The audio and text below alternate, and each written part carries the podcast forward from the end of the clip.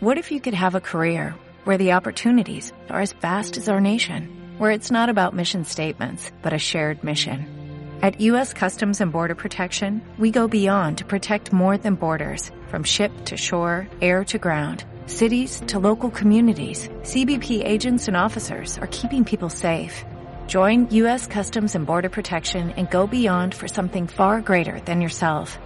Learn more at cbp.gov/careers.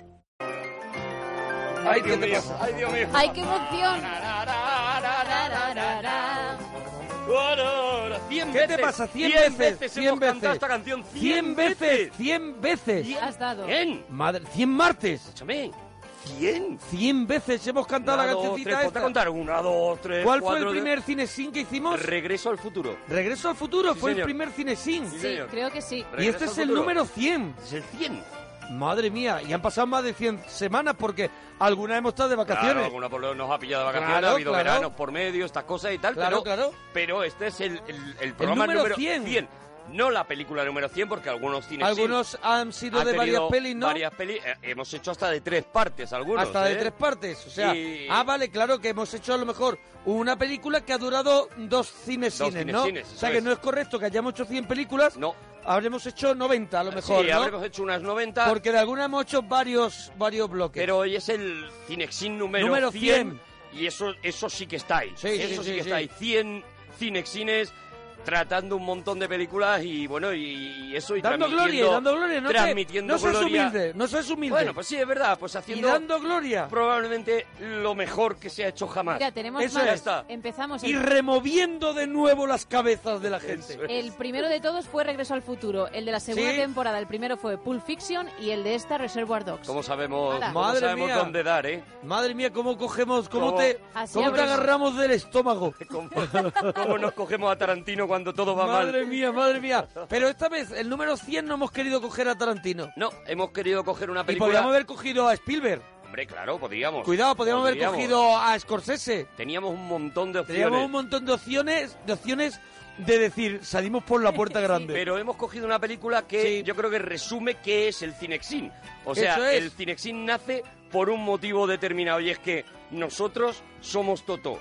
Y Eso nosotros nos podemos ver reflejados bueno, nosotros perfectamente en ya Toto. somos, nosotros ya somos Alfredo un Bueno, poco, eso es. pero fuimos Toto. Pero somos. Toto, somos, nos reconocemos en ese niño Sí, que sí. se ha criado viendo una película detrás de otra, Sí. sintiendo cosas a través del cine, y eso es lo que pretendemos en el Cinexin precisamente, o sea, transmitir ese contar, amor al con- cine. contar las cosas que sentimos nosotros cuando vemos las películas y entonces contar, es. contar desde, pues eso, desde nuestro parecer, pues cómo son esas películas, engancharte. Ha habido muchas que la gente no había visto y ha, y ha visto gracias al Cinesin y otras es. que habían visto y han vuelto a ver y han tenido sensaciones diferentes. Sí. Que es lo que aquí contamos nuestras sensaciones, ¿no? de lo que se cine. trata es de eso, de, de mirar las películas de otra manera, de mirarlas con otros ojos, de que el cine es algo más que una cosa que te pones para entretenerte, Claro. sino que el cine tiene un montón de cosas y eso aprendemos también en Nosotros esta hemos, película. hemos, nos hemos asomado un poco de algunas películas por detrás, a mirar, Eso no es. la cara de por detrás de, de alguna es. película, ¿no? Alguna, alguna de las cosas que a lo mejor una persona que simplemente tiene la película puesta y pretende Y una- que le, una que le que echar es- un rato, que pues no se para a mirar. en un bufete todo el día y que puede relajarse viendo una peli y a lo mejor nosotros que somos unos fatigas Claro. la hemos visto más veces o nos dedicamos más está, ya a escudriñar, ¿no? Y entonces hemos contado muchas cositas, ¿no? y señor. gracias a todos por seguir escuchando el Cinesim Gracias, y por gracias. ser una sección que se descarga muchísimo en eso de podcast En tan moderno Oye, mucha sí. gente de que el EGM no conoce. Esto que, el EGM dice Eso. que no nos escuchan, bueno, pues también, y que mucha gente ha conocido precisamente eh, la parroquia y el resto del programa a raíz del Cinexin, Eso ¿no? es, porque, también, ¿no? porque se ha- han ido explorando en los podcasts eh, eh, programas de radio de cine y se han encontrado con el Cinexin y a raíz de ahí pues se han ampliado al resto de la parroquia. O sea, bueno, por eso precisamente hoy hemos elegido una película que es eso, es un canto puro de amor al cine, de amor a, esa- a toda esa belleza que nos entra por los ojos Y una de toda película esa información, una película que es preciosa. bizcochable al máximo, es almíbar puro. Es de verdad, es, es una película que es, es como una abuela de pueblo. Sí, sí, Esa para apretarla, para abrazarla, te chupa para el corazón, te chupa el corazón hasta que te lo deja blandito. Te, te va lamiendo el corazón, te lo deja como un osito aribó después de, de que está ya chupaete. Ese es, ese Mm. es eh, esta película que empieza ya con una banda sonora Oh. prodigiosa. Vamos a decir el nombre de la peli ya para Vamos que decirlo suene para la que música suene ya, por eso, por de eso, a Ennio eso iba, a Morricone. eso iba. Cinema Paradiso.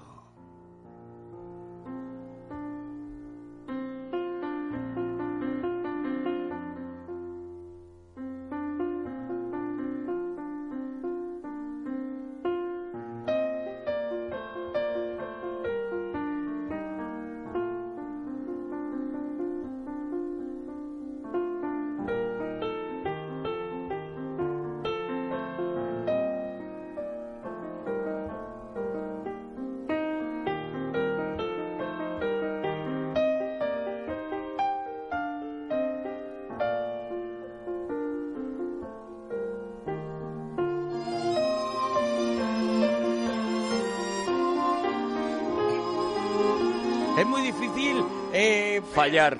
a- fallar Con con, esta, con esta película, fallar con, con esta música de Ennio Morricone y este y este esta dupla, ¿no? Entre Giuseppe Tornatore y Morricone que que es que es gran parte de la película, ¿no? Sin duda, yo creo que la aportación de, de Morricone en esta, en esta película es básica. Es básica, Eh, es Porque aquí está ese, e- ese sonido eh, del cine italiano que, eh, al que tanto homenajea, lógicamente, una película que es italiana, al que tanto homenajea, pero también está el sonido del cine, el sonido más Sí, glorioso hombre, porque en de ese, todo el cine, del cine ese- americano. Claro, en ese cine paraíso ve- veremos un montón de películas americanas, veremos a Bogart, vere- veremos Casablanca, veremos claro, a claro. Error Film. Vamos a ver, vamos a ver la diligencia, La por Diligencia, ejemplo. Vamos veremos- a ver Luna Nueva. Eso, vamos a ver veremos- un montón de películas clásicas que aparecen un momentito nada más, ¿no? Pero fíjate, Pero ya muy- nada más, sí. eh, nada más empezar, el plano que presenta la película está lleno de belleza. Es, si os acordáis, es una eh, maceta que está colocada frente a un ventana. mar. Eso es. Y eh, a poco que te fijes, eh, esa maceta tiene dos brotes, nada más. Uno es un brote un poquito más alto y el otro es un brote muy pequeño, muy pequeño. y, y ya desde esa imagen, mientras una cortina eh, pasea por delante de esa maceta, Ya te está eh, contando ya te está cosas. contando la Ya te película. está contando un poquito esa la, la, la, la vida, ¿no? El camino, el camino de la vida, ¿no? Alguien eh, alguien que está Ya hecho, por ya así. hecho eh, por encima tuya y que y que y que te para ti te genera una atención y te genera como una es- se convierte como en tu ídolo y vas detrás de él, lo persigues, ¿no? Como ese brote que va a intentar Pues, escalar, ¿no? Esa será la, la relación que vamos a ver durante toda la película, ¿no? La relación entre Totó y Alfredo, ese Philippe que está, Mm, que está absolutamente tremendo. maravilloso. Fíjate, es muy curioso porque nunca veremos realmente la, la auténtica interpretación de Philippe Noiret porque no es su voz. Él, él no tenía ni idea de italiano, él es, él es Ujú, francés, sí. y él fue doblado durante toda la película. Es decir, nunca, eh, sí es verdad que fue doblado intentando imitar lo más posible el, el doblador, el actor que le dobló, no fue un doblador, fue un actor, eh, eh, un, actor de teatro, eh, eh, intentó imitar los dejes y la manera de decir de Philippe Noiret y tal, pero nunca escucharemos su voz haciendo Cinema Paradiso porque, porque su voz desapareció, ¿no? ¿no? No se incluyó ni siquiera en la versión original, Sí, ni sí, no siquiera está- en la, no están- en no la está- italiana le escuchamos hablar en italiano todo el rato y, y demás, ¿no? Pero bueno, hace aún así hace una, una interpretación brutal, una, una presencia preciosa y ya digo, yo ya solamente con ese principio y con esta música de Morricone, pues te metes en un en un universo de eso, ¿no? De la nostalgia, de la evocación, de lo que de lo que va a hablar esta esta película, ¿no? Del paso que, que es un tema tan recurrente. Claro, el paso del tiempo El paso y- del tiempo, de la niñez, Mm. ¿no? Pero en este caso a través de los ojos de un niño que se ha criado viendo cine, ¿no? Sí, podemos decir, yo lo veo, lo veo como un poco, es el, el, el, el- la dulcificación un poco de Amarcor, ¿no? De Fellini, ¿no? Mm. Es un poco es esa misma historia, ¿no? Del paso del, del tiempo, pero esta vez llevada a un sitio súper tierno y, bonito, claro. y a sí, un sí. sitio maravilloso, eh, la historia entre este, este señor mayor y entre el niño que está espectacular, Salvatore Casio, que Mm. hace de Totó, hay tres Totó en la película, el Totó niño, que se come bastante la película, el, está Jack Perrin, Perrin, que es el Totó El mayor ya, adulto, el- mm.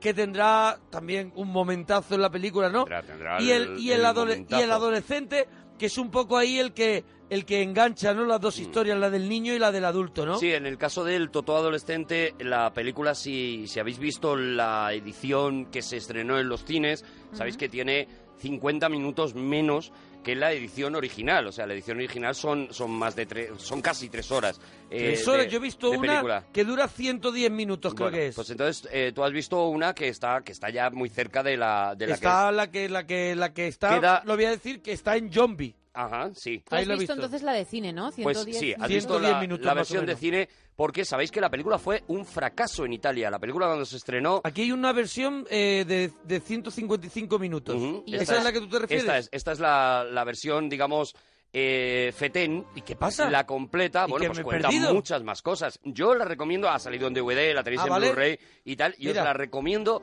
porque, porque sí que es verdad que la, la película fue un fracaso cuando se estrenó en Italia. Curiosamente, Ajá. es una película que se ha hecho grande cuando ha salido de Italia, siendo un homenaje como era Yo al la cine vi italiano. año 88, la vi en el, en el Cineclub. Claro, la en el vimos. Cineclub en Marbella, era un cineclub, una especie de filmoteca, donde habrían a lo mejor 150 butacas, íbamos allí lo- la gente que nos interesaba un poquito más, otras cosas.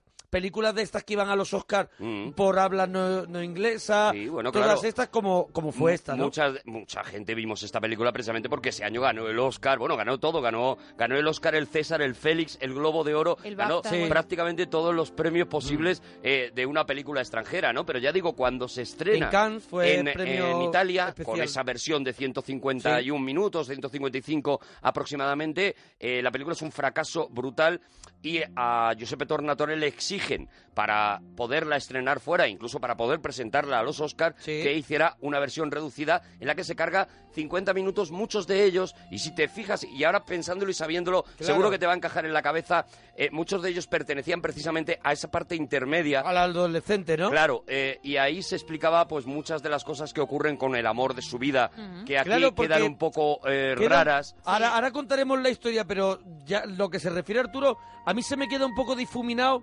la cuestión de que él eh, ahora no tenga una pareja estable y la madre hable de que cada vez que te llamo habla una Hay mujer una. diferente, pero no terminemos de saber qué ocurrió con el amor Claro. de su vida. Pues en esta no versión lo, vais a saber. En esta Ah, versión pues, lo vais mira, a yo saber. que me la quiero- no os lo voy a Me destripar la, para que lo quiero, veáis. me la quiero comprar para la colección. Sí, porque que no la ¿eh? tenía y, y la voy a comprar con esa edición. Claro, eh, que- quedan, quedan una serie de huecos que, bueno, que sin ser imprescindibles, quiero decir, puedes disfrutar esta película con esa versión que tú pero- has visto, pero es verdad que te Pero la el va a completar artista, el artista la hizo así, ¿no? y es muy bonita, además, Claro. porque eh, hay mucho más todavía de una cosa que a mí me gusta mucho de esta película, que es esas escenas de costumbrismo eh, casi berlanguianas, si. Sí. nos, si nos vamos aquí a España, ¿no? Sí, sí, en el fondo, muchas veces cuando vemos esa Hay plaza... mucho de Berlanga. Podemos ver Mm. las, eh, la- las las plazas de, de Bienvenido Mr. Marshall, Sí, sí, sí, sí, ¿sabes? Esos personajes que aparecen en las películas de Berlanga y Hay, que hay personajes que recuerdan mucho, por ejemplo, de Cuerda, de Amanece que no es poco, Claro, claro. ese mundo del bosque animado,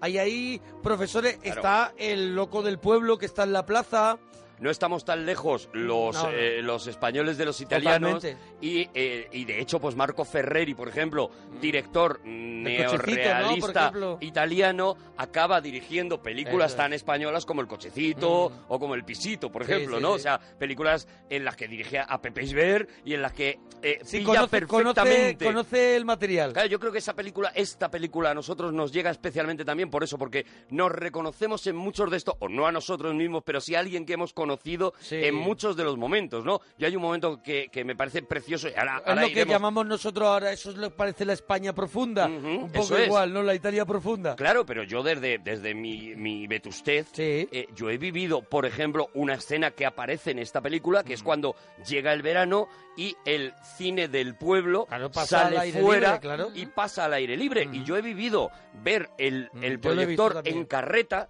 Es decir, Sí. como aparece en esta película, ver cómo meten el proyector en una carreta y se lo llevan como de romería y detrás del pueblo íbamos, detrás del, del carro íbamos todos los del pueblo a la era con una silla para poder sentarnos y, ponían ver una la lona, película. ponían una lona. Ponían una lona, una lona que se movía con el viento Claro. y si iba uno a caballo, pues el caballo el estaba caballo iba doblado, el caballo iba más, el caballo estaba más Claro. cerca que el que el, El caballo, el caballo era el caballo del langui. Sí, sí, sí. Y, y aún así, eh, o sea, por eso digo que es que yo reconozco muchos momentos de esta peli y es también una de las partes que me la hace Ese, entrañable. bonito, ese momento es bonito el cine de verano y, y algunos en las barcas Eso. que pillan al lado del río, algunos en las barcas Salen para verlo gratis. viéndolo gratis Claro, claro, de claro. pie en la barca que ya es incómodo, ¿eh? Claro, a- eh, en ese día, por lo menos en el pueblo del que yo estoy hablando, ese día no, no se cobraba, claro, porque era imposible, porque la gente se subía a los montes los árboles. y lo veía desde donde fuera, ¿no? Pero eso, o sea, hay esa cosa entrañable, hay una cosa que sí hemos... eh, eh, si no hemos vivido directamente, hemos podido percibir en nuestros abuelos, ¿no? Una forma de, de ser de, española, o lo hemos visto eso en las películas de Berlanga o en las películas de, de, de Saura, ¿no? De Carlos Saura, esa, esa idiosincrasia del, del, del pueblo pequeño, la plaza, que, que aquí veremos cómo va creciendo, va perdiendo su encanto, ¿no? Esta película Claro, es el- va, es, eh, vemos un poco, el- yo creo que vemos un poco un cambio que hay, un cambio que hay, que, que nos pilla a nosotros como histórico, eh, bueno, que nos pilla, que, que vivimos, o sea, lo, como en los 70, Mm. ese paso que hay que de pronto el cine llega el vídeo, Mm. llega el vídeo, los cines empiezan a morir, yo me siento identificado con mi infancia que es totalmente diferente a, a- a lo que ocurre, a lo que puede vivir un niño ahora, ¿no? Mm. Que ha habido un crack Ha habido importante. un crack, claro. De hecho, eh, la película se le ocurre a Tornatore directamente el día que se Viviendo entera lo mismo, ¿no? claro el día que se entera de que van a derruir el cine de su pueblo Pero el él, cine en el que él, ha visto trabajaba, películas Y él trabajaba de También. proyeccionista. Claro, claro, él estaba Cuando de era jovencito, sí, tenía 20 años. Claro, entonces al final él, él, él desde los desde los 20 años prácticamente desde que se derrumba ese, ese cine tiene esta historia Mm. Es en que la, la, cabeza. historia es la historia es que cuando van a derrumbar el cine, que lo venden los propietarios porque ya no les compensa, Sí. que es un poco también lo que lo que vamos viendo en la en la película, ¿no? Y, y entonces antes de derrumbarlo, el dueño le dice a, a Tornatore, llévate lo que quieras. Mm. Total. del cine ante total aquí. Entonces, de eso de llevarse, porque al final te estás llevando recuerdos. Sí. Porque son, porque has trabajado allí, porque proyectabas al final un material que tocabas. Que todo eso ha ido evolucionando y ahora la gente coloca como un disco duro. Pero antes el cine se tocaba. O sea, el que proyectaba. Bueno, eh, eh, eh, tú y yo, por ejemplo, hemos estado en cines antiguos eh, porque hemos actuado allí y hemos entrado a esa sala a que sala. tienen llena de carteles antiguos y nos hemos vuelto locos, Claro. ¿no? Porque es verdad que si eres un amante del cine, tener un cartel, un cartel de la época, y esto se refleja muy bien en la película como se adoran los carteles de cine, sí, ¿no? sí, Como las afiches, adoración, los los afiches. afiches de cine, ¿no? Truffaut hace algo parecido en los 400 Mm. golpes con ese niño que roba los afiches. Lo hemos hecho nosotros. Lo bueno, hemos hecho Yo no, nosotros. sé, yo no sé si lo hemos robado, pero lo pedíamos todo el rato. Yo- y yo me acuerdo Yo, que yo robé el cartel de Mogambo de un cine de, de verano y ese cartel llegaron- todavía está en mi casa. llegaron a eh, llegaron a romper, o sea, a tener los cristales Mm. como como Con rejilla, con rejilla claro. Para que la gente no lo rompiera y, y, bueno, no sé qué, qué táctica hacían porque la gente se, llevaba los postes. Había algo eh, que no era a lo que no era eh, tú no podías acceder, ¿no? No era era inaccesible, que era eso, esas fotografías, esos carteles estaban unas semanas en el cine mientras se ponían la película y luego se retiraban y tú no po- podías volver, no, no teníamos y había- internet, tú no podías volver a ver Mira, ese cartel que te había gustado tanto, ¿no? Entonces el había una codicia de, de- de objetos cinematográficos. El internet que yo tenía era que en mi barrio había un bar, tú esto lo, lo recuerdas seguro, había un bar donde en el escaparate del bar, en el cristal, todas las semanas ponían la cartelera, La cartelera. los carteles originales de las películas que estaba dando el cine, que estaban en el centro de la ciudad y otro. O sea que ese era mi internet. Ir al bar a ver si habían cambiado la cartelera para saber, porque no voy a ir hasta el cine. Claro. qué película ponían y, Sí. y yo por lo y menos te ponía próximamente la de próximamente. yo por lo menos estar pendiente de cuando quitaban esa película y ponían la siguiente para pedirle al dueño del bar que me diera el cartel. Mm, mm, mm. Si yo llegaba antes que cualquiera de los de mi barrio, pues Claro. me llevaba el cartel yo. Si llegaba cualquiera antes, se lo llevaba el que, el Mm. que fuera, ¿no? Entonces, efe- efectivamente, ¿no? Eh, había, había esa codicia y había esa, eh, esa mítica de los objetos cinematográficos que se ve perfectamente en esta peli, ¿no? Mm. Cuando, cuando ves a Totó como, como mira las fotografías que tiene allí puestas, eh, eh, Alfredo. eh, Yo- Alfredo, eh, eso es, es- es es que- esa, es esa- ese amor, ¿no? Ese- esa devoción al Eso cine. es, pero yo lo que a lo que me refería antes también es que el proyeccionista, el proyeccionista tocaba el cine, o sea, era como un Claro. alquimista, era una persona que tenía que manejar todo eso y, y darle forma para que aquello ocurriera en la pantalla, no venía solo. O sea, tenía que controlar unos carretes, tenía que mm, hacerle un tratamiento a la No, cinta claro, y luego lo que contaremos ahora de, en este caso, lo que tenía que hacer por la censura, ¿no? Había unos rollos, eh, las películas iban eh, distribuidas eh, normalmente en seis rollos, una película de una duración normal, de la hora y Seis media. rollos. eh, eh, iban distribuidas en seis rollos, esos eran los rollos que, que hemos visto algunas veces en las lata, puertas de los las cines, en las latas, eso es. Y eh, había una serie de señales que eh, indicaban que el rollo estaba a punto de terminar y había que cambiarlo. Yo creo ¿no? que son esos numeritos que vemos, Eso que es. percibimos. Cuando tú de repente ves una especie de cruz Es que hay de- en uno de los fotogramas y ves un número en la esquina que hace también, pop, pop, un número. ¿eh? y suena un, un- un- un imperceptible una, una especie de sonido y demás. Ahora- ahora lo Era vemos. la señal para el proyeccionista que ya tenía que tener colocado el siguiente rollo para que la película no se cortara y pudiera seguir, porque no cabía toda la película, los kilómetros de película Claro. no cabían en un único rollo, ¿no? Entonces, efectivamente, o sea, ahora mismo las proyecciones mm, se hacen también lo con un vimos, pendrive, también. Yo Pero otro antes día- sí. Actuando también en un cine moderno, me llevaron a ver las. Aquello es una como sala de control. Claro. Y entonces allí hay una serie de máquinas con unos. Me enseñan, mira, esta es la película tal. Y es un disco duro Claro. que viene, un tío se lo trae y él lo enchufa y, da, y Y da ya la está. película. Claro, claro, el proyeccionista en aquel momento era, pues como tú has dicho, no era un, Un mago, alquimista, era- un mago. eso, era un mago. el señor que sabía Claro. poner las películas en el cine, ¿no? Y, y- y igual que, eh, eh, eh, vamos a ver, lo- los espectáculos eh, en, la, en la Europa profunda o incluso en, en el universo más, más primitivo, ¿no? Que es, que es de alguna manera donde estamos en esta... Todo espectáculo tenía que tener un gurú, alguien que sabía que era capaz de hacer lo que no hacían los demás, ¿no? Esto se entiende muy bien cuando piensas en, en la, en la iglesia, ¿no? En la iglesia lo imprescindible de, de cualquier iglesia, de cualquier religión, es el sacerdote que sabe hacer una serie de cosas, que es capaz de hacer una serie de cosas que transforman esa reunión en algo, en algo mm, que va más allá, ¿no? Sí, sí, sí. Eso era realmente el proyeccionista, ¿no? Era el tío que reunía a todo el pueblo y hacía la magia de proyectarles una película y provocar una serie de reacciones, ¿no? A lo largo de la película vamos a ver eh, algo que a, a Tornatore le interesa mucho, que es el patio de butacas mientras están viendo la película, ¿no? Y. Hombre, veremos eso, ahí tiene su, eh, su historia, o sea, Claro, el patio claro. de butacas tiene una historia. Hay personajes que, que corren durante la película, ¿no? Sí. En ese patio de butacas pasan cosas. Vamos había a verles vida, había... enamorarse, vamos Eso a verles, es, vamos a es. verles en una película llorar mucho, Sí. vamos a verles en otra película reírse mucho, vamos a verles masturbarse en otra película. sí. Es decir, vamos a ver lo que pretende Tornatore, es decir, el, el- el- la vida no es el cine, pero muchas de las cosas eh, de tu vida han pasado en el cine y no solamente el hecho de que hayas visto películas, o sea, eh, Claro. eh, nos hemos enamorado en el cine, hemos pasado noches, días de mucha risa, de, de sentimiento de amistad por haber ido al cine, eh, uniones familiares especiales y por haber ido al cine. Si, el cine como tenido- ritual. Si has tenido un, mam- un mal momento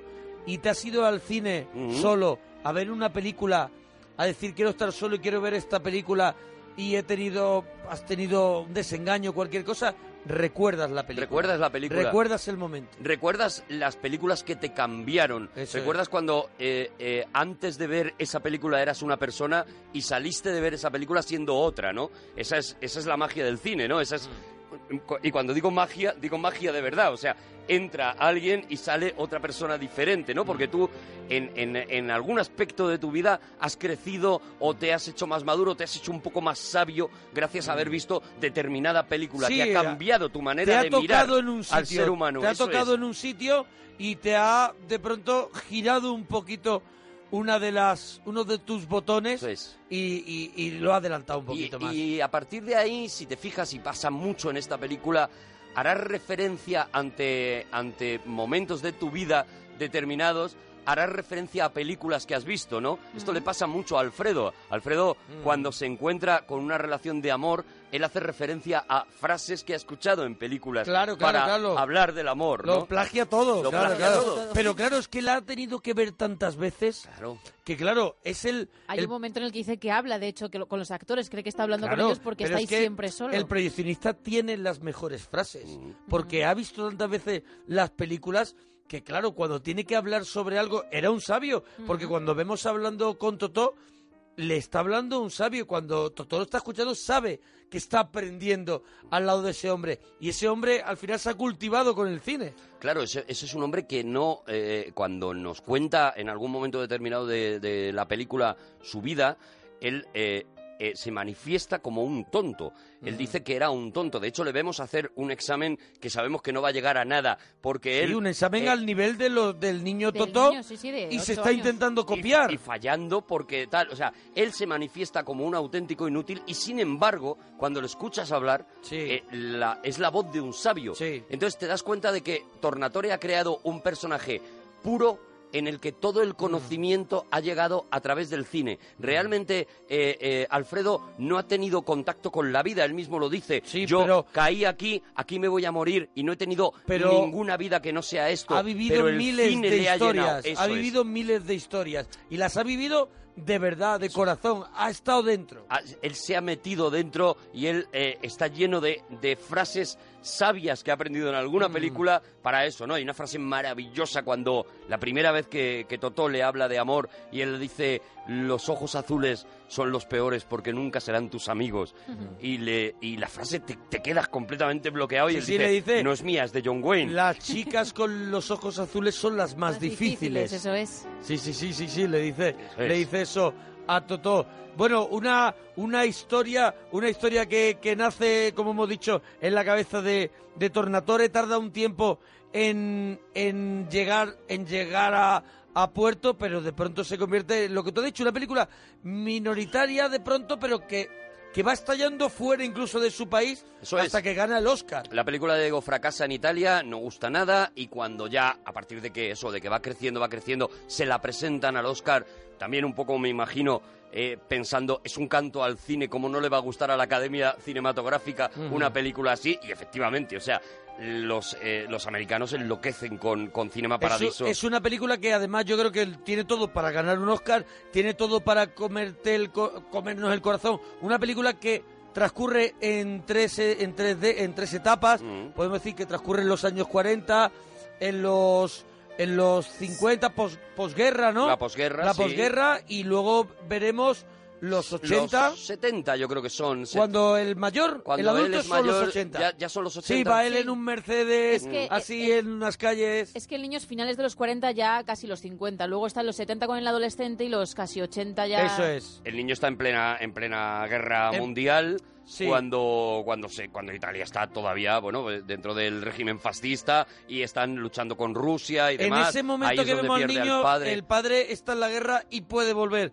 Cuando pasa ya un ratito, vemos que el padre ya Va a está ser tardando en volver. El padre por y lo ya que sea. lo que vemos es en el nodo de ellos, Mm. en el nodo de ellos vemos como cuentan que hay muchas pérdidas en, en, en, en el campo de batalla. Sí, ahí y, es cuando él- y ahí él vemos, él ya se ahí da se da cuenta de cuenta que- como niño y le dice a su madre, no me engañas, Que papá no. no. va a volver nunca, que es otro momento mortal. Pero bueno, vamos a empezar con la peli, que la peli empieza con un flashback. La película empieza, eso es, empieza con, en, esos años 80 en los que eh, hay una madre llamando a su hijo, cuenta que, que su hijo hace 30 años que no va a verle y demás, y vamos a conocer a ese Totó anciano, anciano no, maduro, ese eh, Totó que llega a casa eh, a muy altas horas de la madrugada, hay una mujer en su cama y tú no sabes muy bien por qué, pero intuyes que, eh, que viene de, de- de- de serle infiel, ¿no? Por la manera en la que entra. Bueno, te das cuenta de que es un hombre de que es un hombre duro, que es un hombre hecho ya a la vida, es un hombre moderno, vestido eh, de manera elegante y un hombre eh, vacío de prácticamente vacío de sentimientos, ¿no? Un Bueno, hombre ella- ella- dedicado a su trabajo. Ella pasa bastante de él, pero ella le dice la frase, ha llamado tu madre es. y dice que siempre Que, mm, que que nunca habla- vas a ver la que cuando eh, tiene que verte, a- Mm. ve- es ella la que viene a, a Y sobre todo ti. le dice eso, le dice Alfredo ha muerto y mañana es el funeral. Y aquí es muy bonito lo que hace, eh, lo que hace Ennio Morricone, eh, es casi imperceptible, pero en el momento en que le dice Alfredo ha muerto, Mm. no solamente estamos escuchando la música de eh, esta música que está sonando aquí de fondo, sino que además Morricone mete un pequeño sonido como de cascabel, como de una Mm. cuna, ¿vale? Y entonces simplemente con la mirada del actor y con ese sonido de cuna Mm, que se va, tal, se va, se va, se va yendo, nos está va yendo haciendo ese el flashback. mismo flashback, Mm. nada más que con la música. Es magistral, yo no me había dado cuenta hasta ahora se que queda- lo he visto. Se, se da la vuelta en la cama, se queda con los ojos abiertos mirando y lo que está mirando es dentro de él. Eso es. Está eso mirando es. dentro de él. De repente se está- se está yendo a un sitio Y se de está su yendo- vida y se está yendo y nos vamos con él. a, a cuando él era monaguillo en, es, el, pueblo, cuando se dormía mientras el cura estaba haciendo Claro. pues, pues las cosas estas que, que hacen y demás, y él se queda dormido y él tiene que dar una campanada y no la da, y entonces el cura dice que se despista porque no sigue el ritmo. ¿Y por qué se duerme? ¿Por qué se duerme ese monaguillo? También está claro, ¿por qué se duerme? Se duerme porque, porque vive en los sueños, ¿no? Porque, porque Totó es un personaje y además es una de las discusiones nada más empezar la película. Este niño se duerme todo el rato y no tiene sentido que esté tan cansado y en realidad no es que se duerma, es que está soñando siempre, ¿no? Porque él solamente piensa en el momento en el que llega al Cinema Paradiso, se mete en la cabina con Alfredo y Alfredo le empieza a poner las escenas de las películas, todas esas momentos tal, y habla de cine con él y Alfredo le cuenta películas, le cuenta historias, ¿no?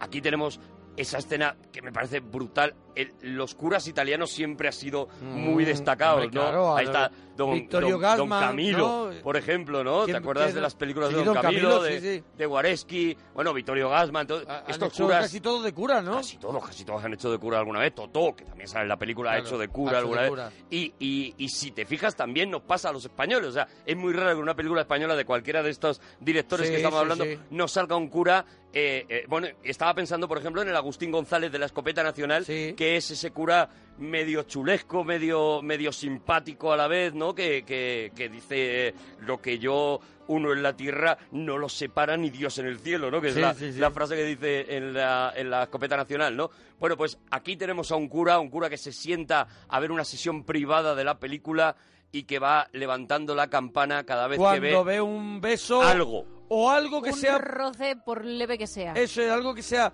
provocativo. ¿Y esto qué, y esto qué hace? Que esto le, le sorprende a Totó, ¿no? Y creo que tenemos el momento, ¿no? Tenemos el momento en el que descubre los trocitos, los cortes de esa censura y de hecho se Claro, los porque, pide. porque, bueno, vamos a contarlo. Claro, Cada vez a que sonaba que- la campana, Alfredo tenía que, en ese rollo que daba vueltas, poner un papelito para señalar el lugar donde Claro, había que, que dar ese el beso tajo. había que el cortarlo. corte, claro. Bueno, pues eh, Toto efectivamente descubre muchos cortes de pelis y le dice esto a Alfredo. Si se prende fuego la película, con lo pequeño que eres, solo con una llamarada y ¡boom! Te Me conviertes en... en un trozo de carbón. ¿Pero qué lengua más larga tienes? Cualquier día te la corto, como la película. ¿Me la puedo quedar? ¿Qué dices? ¿Me la puedo quedar? ¡Me la puedo quedar! ¡No! Jesús, parece que estás sordo. Los cortes tengo que volver a empalmarlos cuando devolvamos la película. Crío del demonio, eres peor que una gapa.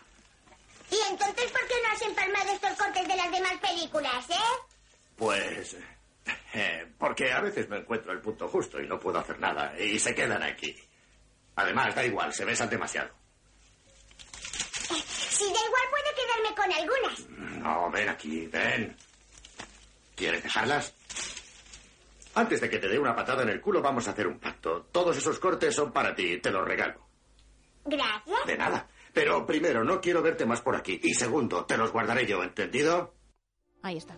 Y ahí le va a guardar todos esos cortes que, de- que son los momentos de, de los besos, esos que los quiere Claro, ese es el, ese Totó, será el ¿no? final sorprendente, Claro, ¿no? Porque sorprendente, realmente sí. tú no te esperas Claro. lo que va a ocurrir eh, cuando, cuando, cuando al final Claro. eh, descubramos que hay una película y demás. Será, yo por lo menos nunca, bueno, sí, hombre, ya cuando te lo sabes sí, pero la primera vez que ves la película tú piensas que es una anécdota más y que esos cortes van a quedar ahí y, Sí, y se van a perder luego- y que es la excusa que le pone Alfredo pues para no darle esos cortes nada más, ¿no? Para que le dejen Porque paz. él iba guardando en una latita todo, todo O sea, él estaba enamorado del cine y, y él tenía guardado todos esos negativos Mm. que los miraba con una lámpara, Mm. que eso nosotros lo hemos hecho. Claro que lo lo de tener hecho. negativos y verlos y mirarlos y mirarlos con, con en una luz. Y hay una cosa muy Todavía bonita. tengo yo un fotograma original de Star Wars que, me- que, que conservo que está en el, en, el- en esa en esa versión, ¿no? Y que, Claro, claro, y que claro. todavía lo miro, claro, como, Claro, como claro, un su- auténtico tesoro. Pero que es verdad que en esta película, ya que hemos ido a ese sitio, es él, él, él se enamora del cine Totó media, por Alfredo, por el, el propio cine, pero también cuando se enamora de verdad, se enamora a través del cine, o Sí, sea, se enamora a través de una cámara. Se enamora mirando a través de mirando una a través de una mirando una un, mirando a la pantalla porque Sí. graba de casualidad a, a una chica, pero ahora iremos a eso. Bueno, ahora vamos, a hablar un Mira, poco de la, la película, por, por meter curiosidades también, la película que están viendo, que está viendo el cura y que va marcando, Sí. eh, es Pepe Le Mocó. Es una película de Jean Renoir con Jean Gabin. Sí. Es una película de cine, de cine francés que en su momento eh, fue una película realmente escandalosa. Mm, Fíjate, curiosamente fue escandalosa por la violencia de la Ajá. película y sin embargo lo que cortan aquí son los Son los besos, besos. ¿no? Este es otro de los mensajes que nos va a lanzar Tornatore, ¿no? El, Mm. eh, aquí se pueden partir la cara, de hecho vamos a ver persecuciones de gángster, matanzas y demás, pero que nadie se bese porque eh, eh, es, es el beso lo que está vetado Sí. o cualquier tipo de insinuación sexual, ¿no? Vamos a ver las piernas de Silvana Mangano en Arroz Amargo, Sí. todo eso vetado. Todo eso absolutamente. fuera, todo eso pa' El fuera. bayón de Ana, también de Silvana sí. Mangano, que fue también un escándalo brutal. Eh, todo eso era lo que, lo que había que quitar, ¿no? Pero bueno, efectivamente hemos aprendido ya que eso se hacía así, ¿no? Que, que, que se cortaba de esa manera. Aquí se hacía exactamente igual. Y yo he visto pases en parroquias, por ejemplo, que antes las parroquias solían poner no eran películas. solo programas de radio. Claro, claro. eh, eh, ponían pases de películas y cortaban, Sí. cortaban los besos porque los curas pensaban que no se debían poner. Entonces yo he visto, por ejemplo, eh, los Blues Brothers, que la hemos hecho... Sí, la hicimos Con aquí. escenas en las que decían tacos cortadas, además, obviamente cortadas. Nadie, nadie, todo Qué el mundo vida- daba qué por vida hecho. más dura Qué llevado triste también, todo también. también, Sí, ¿eh? Lo que yo llevo, Sí, la verdad que... Oye, mía. y otra cosa que vamos a contar es que a lo mejor mucha gente no entiende lo fácil que se quemaba la película de acetato. Mm. La Sí. primera película eh, eh, se quemaba prácticamente con mirarla. Era, Esa era- imagen de la lona blanca y yéndose el negativo Eso ¡fum! es. y fundiéndose y, ha- y haciéndose de pronto la película antigua quemándose. eh, eh, prendía fuego con una facilidad brutal y de hecho desgraciadamente eso ha hecho que, Que haya pierda muy mucho- pocas películas Sí. de por ejemplo del cine mudo que conservemos porque eh, se han quemado todas Chaplin eh, perdió todas sus películas de cine mudo y afortunadamente se Mm. Encontró una copia en un sótano de, eh, de Sidney Chaplin del, Sí. Mm. eh, del hermano de, de Chaplin que había ido guardando no hace- afortunadamente todas las fue hace películas relativamente hace muy poco, poco ¿eh? hace muy poco y, y se han podido rescatar la mayoría de los cortos. Y hay gente de- del cine, del cine americano, gente muy potente de Hollywood, que ha empleado mucha pasta para salvar material que se iba a perder, pero porque hay gente que dice... Turner, el, el- vamos a ver, el es como- famoso millonario Turner de TCM, es una de las labores que hace, es esa, es recuperar Es como negativos pasa antiguos. en todos los sitios. Eh, no nos cabe más en, eh, en- aquí hay que borrar Sí. y no importa ese trabajo, sino que hay que borrar. En este caso, ahora dicen hay que borrar del sistema del ordenador todo lo que tengáis. No se conserva nada. Ahora por lo menos tenemos la nube, tenemos internet, que a lo mejor ahí podemos encontrar algo, pero antes no cabían las cosas y desaparecían como ha desaparecido mucho material de, la, de televisión. Bueno, por ejemplo, Metrópolis de Fritz Lang, que es una película mítica, eh, ha tenido que ir sobreviviendo con una con eh, versiones que se imaginaban que podían ser parecidas a la original, hasta que sorprendentemente en, en Buenos Aires, creo que fue en Argentina, alguien localizó, un investigador cinematográfico, un tío que había dedicado prácticamente su vida entera a intentar localizar alguna copia eh, eh, mm, eh, eficaz, completa de Metrópolis, o por lo menos a, a intentar saber cómo sería esa película. Había ido reconstruyendo esa película. Sí, son al final coleccionistas de arte, claro. pero en este caso de, de- de ese material, ¿no? De- ese, del ese cine. hombre consiguió localizar una, una, una copia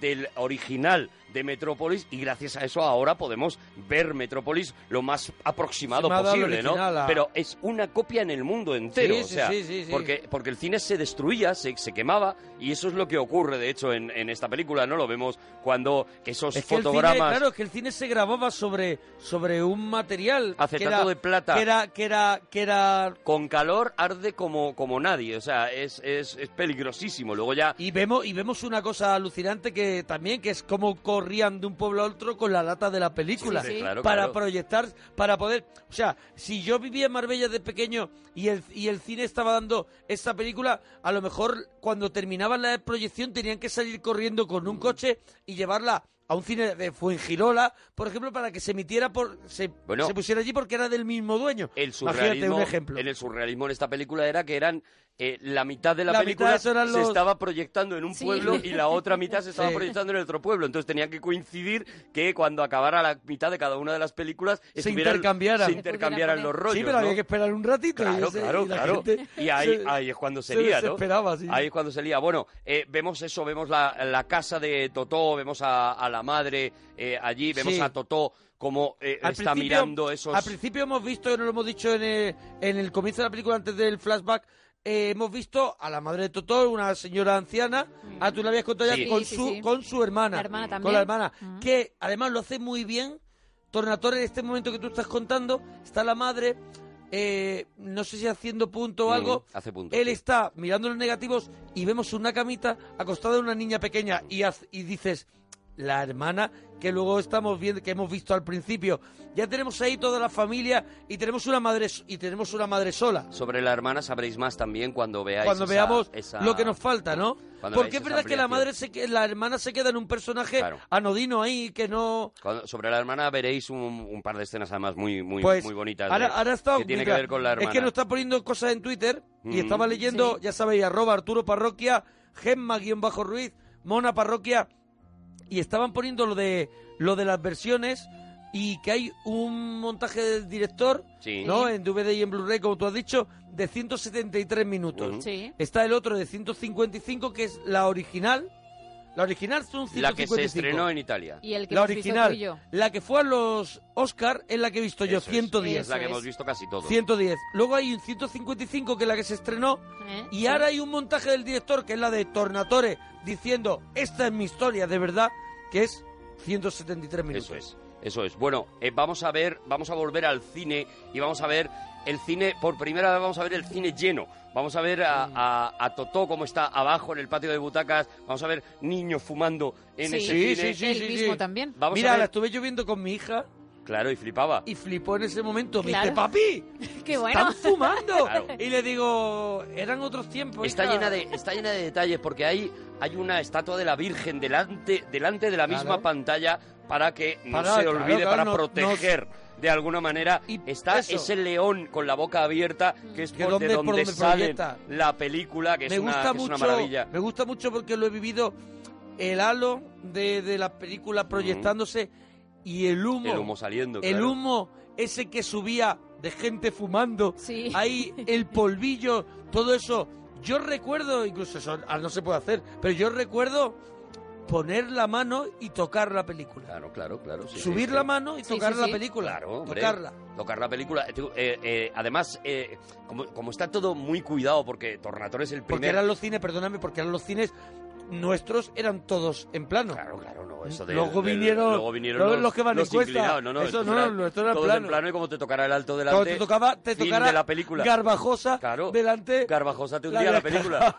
Yo por eso me fui a otro barrio. Eh, eh, digo que, que otra de las cosas que, que- que está cuidada de la peli es que durante este momento que estamos viendo tan costumbrista, ¿vale? Que estamos viendo a todos los del pueblo, vemos Sí. al rico del pueblo que está en el, en el piso de arriba y escupe a los de sí, abajo sí, sí, el de la porque se lo puede permitir. sí, sí. Sí, sí, porque sí, se puede permitir Ahí está la chusma. la película que se está proyectando es La Terra Tembla, eh, La Tierra Tiembla, Tiembla, sí. de Luchino Visconti, que es eh, una de las cumbres del Es neorrealismo un italiano.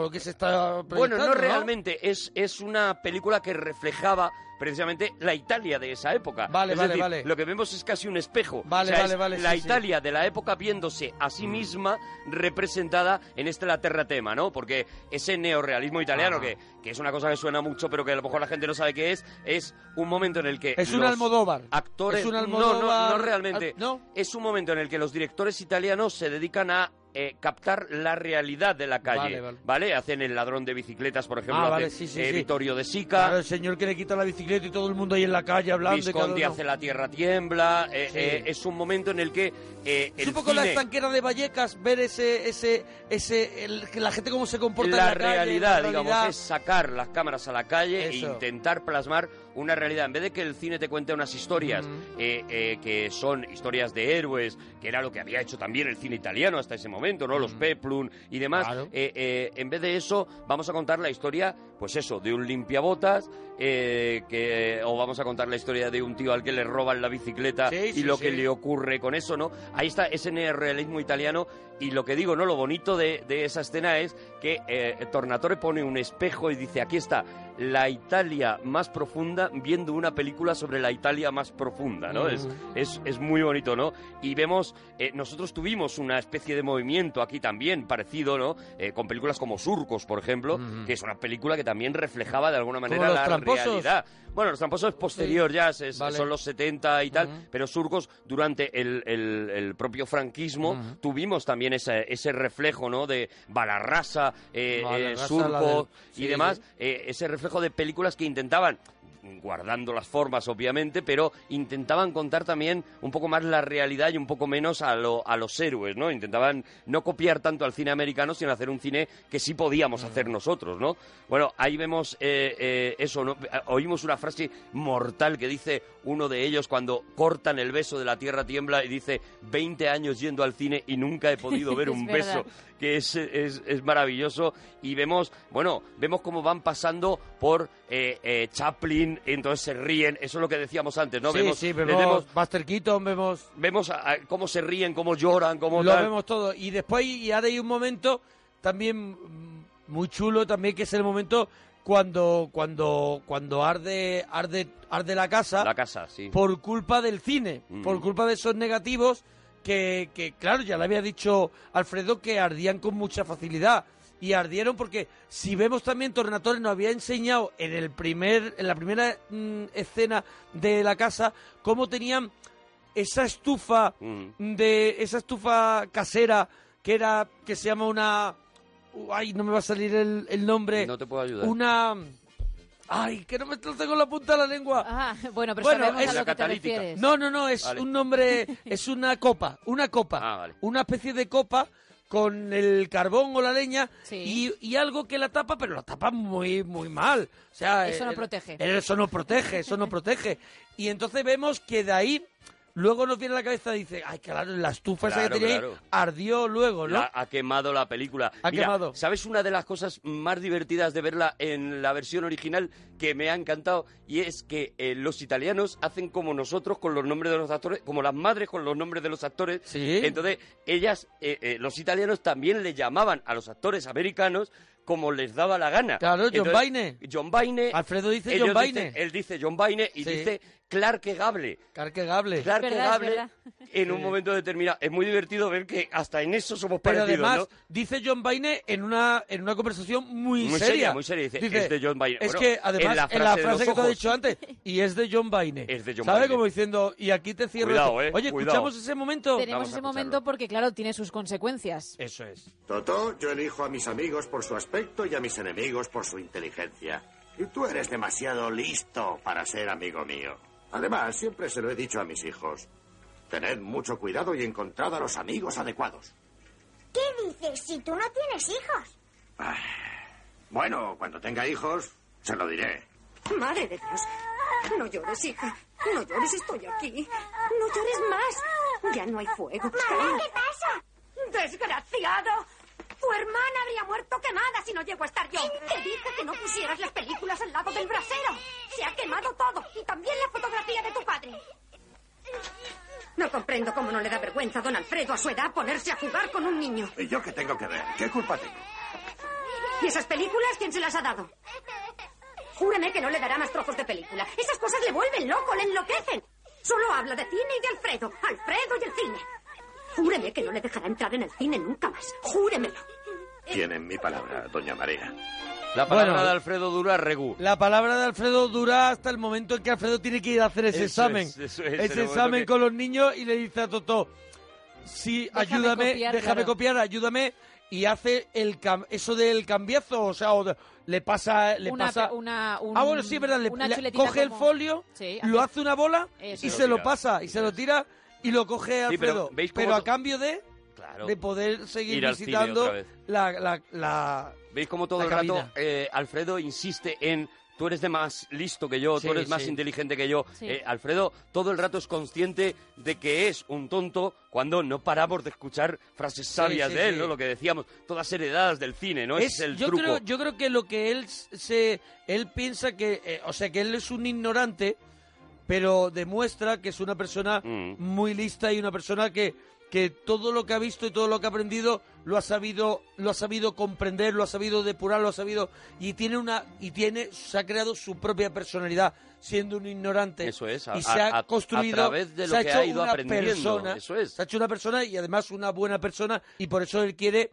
atender a ese niño. O sea, quiere transmitirle lo que tiene. Transmitirle dice, lo- esto es lo único que tengo. Lo único que tengo es este conocimiento y esto es para ti, ¿no? Este, este, eh, eh, eh, esto quiero que te lo lleves, ¿no? Sí. Vamos a ver eh, casi inmediatamente una de las escenas, yo creo, más bonitas, más inolvidables de la película, cuando es el último pase de una película que está teniendo muchísimo éxito y que mucha gente se queda sin poder verla y eh, Alfredo proyecta la película contra la casa de la plaza para que todo el pueblo pueda verla. Sí, A mí sí, sí. Esa, escena Esa. eh, te rompe y completamente cómo la lo ve y cabeza. cómo mira al niño por la ventana, cómo ha visto la jugada de Alfredo Sí. y ha dicho, cómo mola este tío. Ya ves. ¿Sabes? Claro. Y rápidamente el del cine ha mandado un taquillero a cobrar a, A la cobrar, plaza. a La mitad, cobrar. pero a cobrar. A cobrar a eh, la plaza. Está el loco del pueblo y en tópicos topicazos está el tonto del pueblo, tonto que del es pueblo, claro. el, que, el que cobra a los, Claro. a los cestos, ¿no? Oye, una podemos escuchar, es que ves el tiempo que es que no nos queda nada. Podemos Es escuchar el pena, momento hombre. el que Alfredo le cuenta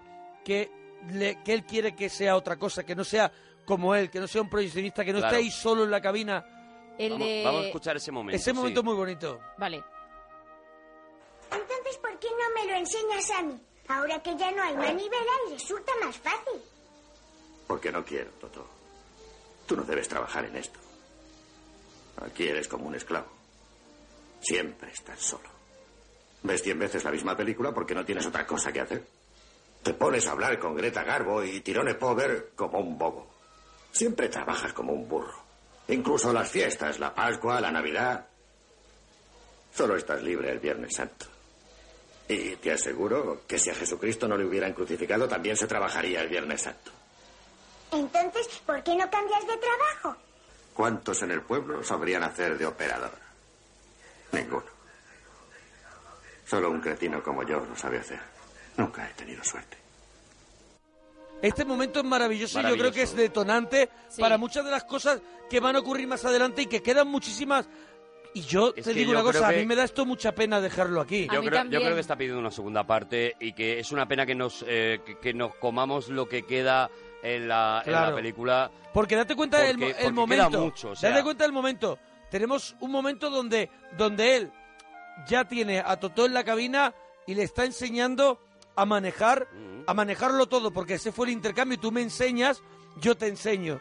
Y entonces él, mientras que le enseña, le está diciendo, no te dediques a esto. Claro, porque hasta ese momento creíamos que eso era guay, igual que Totó, y llega este tipo y dice, y este no es tan bonito como eso parece. es, rompe y le dice, estos son muchas horas de estar aquí solo. Claro, Claro. porque, porque yo creo que, que una de las cosas, aunque, aunque vamos a ir viendo cómo progresa el personaje de Totó y cómo progresa el- su relación con Alfredo. Hombre, una- porque ahora vendrá, no lo, lo vamos, vamos a arrancar con esto la semana que viene, pero ahora vendrá un Claro, momento. un momentazo. Claro. Un momentazo. Pero lo que, lo que vamos a ver es como eh, Alfredo le está diciendo, ojo, el, el cine es muy importante, pero la vida es otra cosa. Yo solo he tenido el cine. Si tú sumas cine y vida, entonces sí serás una persona completa, ¿no? Y lo que pretende Alfredo es completar. Sí, que no eh, se encierra allí, parte- que no se quede allí encerrado. Claro, la parte de educación que yo te puedo dar, te la doy con las películas, pero luego hay una parte de vivencias que yo no he tenido y, Mm. que, y que van a ser lo que te hagan una persona completa. La película no dice en el cine está toda la vida, sino el cine es una cosa que va a rellenar Mm. algunos huecos, va a rellenar algunas escenas que tú no has entendido de tu vida, las vas a poder completar gracias a escenas que vas a ver en el cine. Por ¿no? eso digo yo, es por eso realmente- mi tesis es que Alfredo es un tío tan, tan, tan, tan listo Ujú. que con el cine ha sido capaz ¿Ves? de ser una, de convertirse en una persona sabia. Bueno, y yo creo que tenemos una segunda que parte viene, del cine sí, más señor, para- hay, hay mucho que que, nos lo digan, que nos digan que en Twitter qué le, qué le ha parecido esta primera parte y si tienen ganas de más. Eso. Arturo Parroquia, Gemma-Ruiz, Mona Parroquia. Queda todo, queda todo. Es que queda Queda, claro. queda lo de eso. eso. Claro, es que Claro, queda lo de claro, eso. claro, bueno, queda parroquiano, con esta música de New Morricone nos vamos hasta mañana. Adiós, bonito. Adiós.